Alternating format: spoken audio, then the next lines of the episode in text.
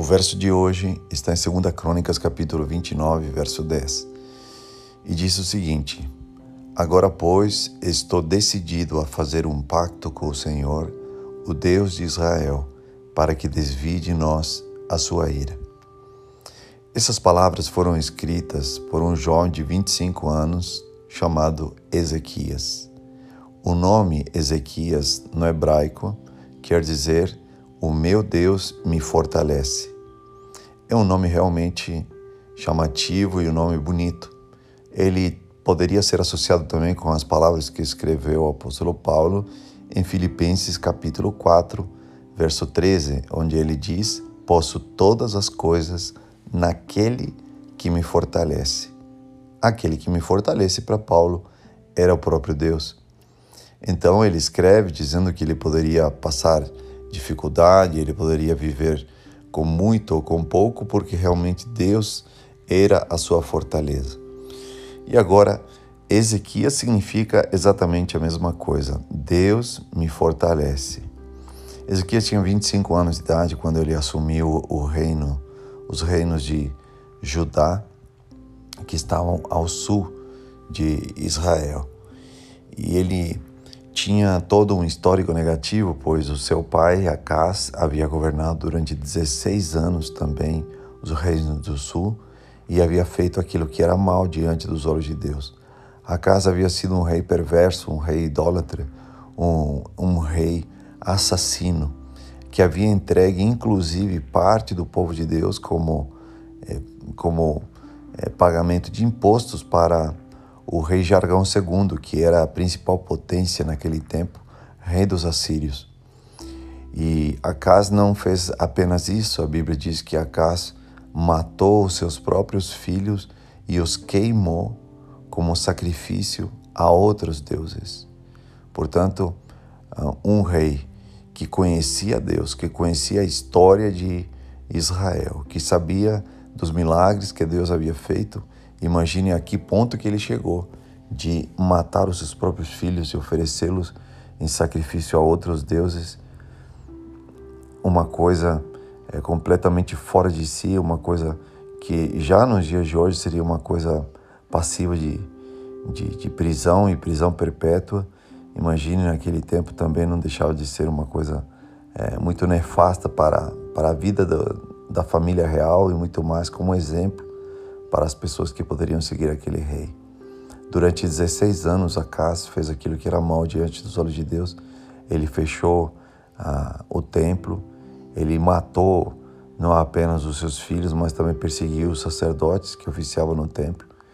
E ele então fez todo tipo de práticas perversas.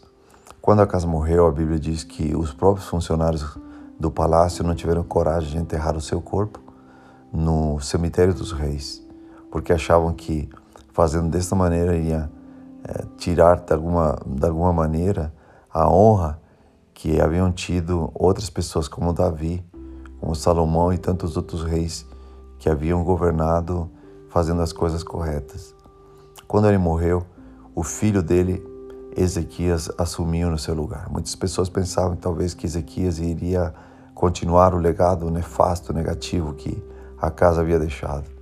Mas ao contrário disso, Ezequias ele decide começar uma nova história e decide começar a fazer uma, uma história completamente diferente na sua vida.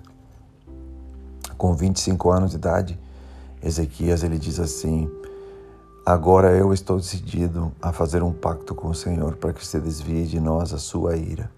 No primeiro mês, no primeiro dia do seu reinado, Ezequias decidiu reabrir as portas do templo, tirar toda a sujeira de ídolos, de coisas que seu pai havia deixado.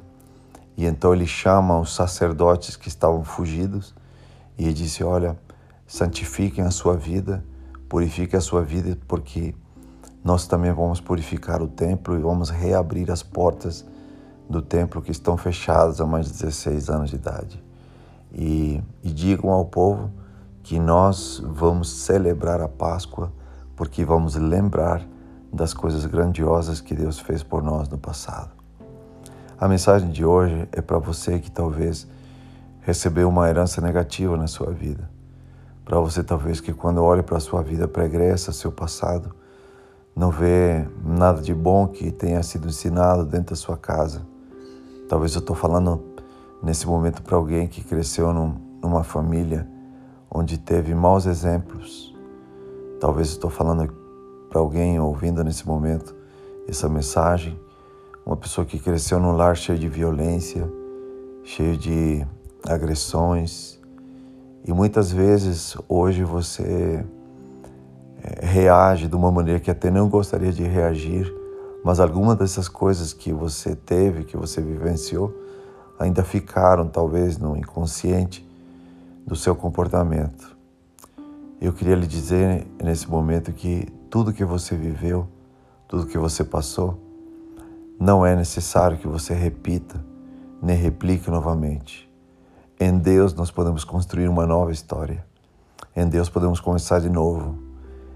Em Deus, com Deus fortalecendo a nossa vida, como o nome Ezequias significa, nós podemos jogar todo o nosso passado no lixo, passado negativo, e começar a escrever com, com Cristo uma nova história na nossa, na nossa vida. Ezequias tinha 25 anos de idade, para muitas pessoas era alguém completamente inexperiente, alguém que não iria dar certo alguém que já estava fadado ao fracasso. Mas Ezequias, ele diz assim: Eu vou construir uma nova história, eu vou fazer uma nova história com Deus, com o meu Deus. Tudo que meu pai me deixou de exemplo negativo mentira, traição, adultério, assassinato, roubo, prostituição isso tudo eu vou jogar no lixo. Eu não quero nada disso para minha vida, ele disse. Eu vou construir uma nova história com o meu Deus e eu vou buscar alguém para me espelhar. E é por isso que lá em 2 Crônicas, capítulo 29, o verso 2 e o verso 3, a Bíblia diz que Ezequias é chamado de filho de Davi. Né? Fez de Davi o seu pai, o seu exemplo. Na verdade, Davi não, não era pai de Ezequias, mas ele decidiu fazer de Davi o seu pai espiritual, uma pessoa a quem ele seguir em quem ele se espelhar e nos passos de quem andar. A Bíblia diz que Ezequias fez um maior um, um maior concerto talvez com Deus que o povo tenha feito.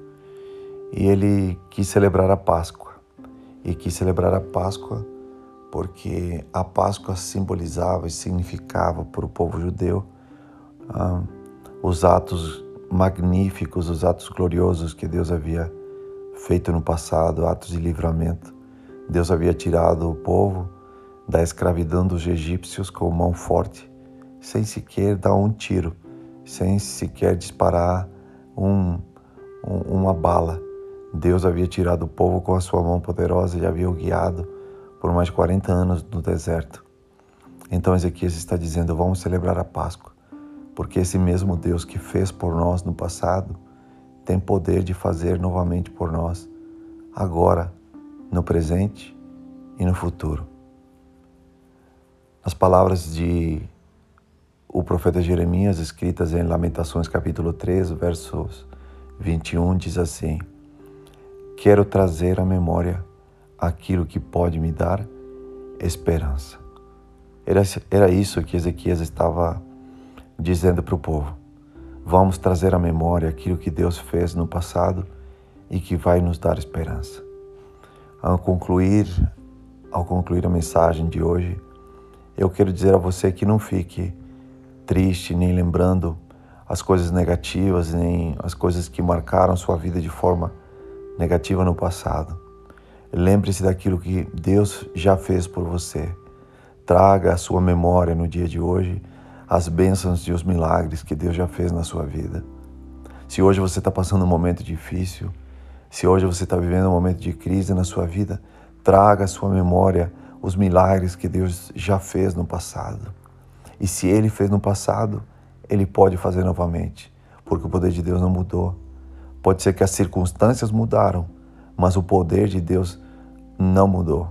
Esse poder é absoluto. Portanto, agarre-se nas promessas que Deus tem na Sua palavra e construa uma nova história na sua vida. Porque quem muda a sua vida, quem muda a sua história, nem o próprio Deus consegue mudar se você não quiser, se você não estiver disposto a que Ele faça esses milagres na sua vida. Se Ele fez com Ezequias, Ele pode fazer com você também hoje. Lembre-se, Ezequias significa o meu Deus me fortalece. Esse Deus tem poder para fortalecer você, não importa o que seja. Tem poder para fortalecer a sua vida, a sua família, os seus sonhos, as suas mãos que às vezes você pensa que estão cansadas. Ele tem poder de levantar você se você acreditar. Portanto, confie, confie nesse Deus. Se Ele fez no passado, Ele pode fazer de novo. E diga para você mesmo no dia de hoje: quero trazer à memória aquilo que pode me dar esperança.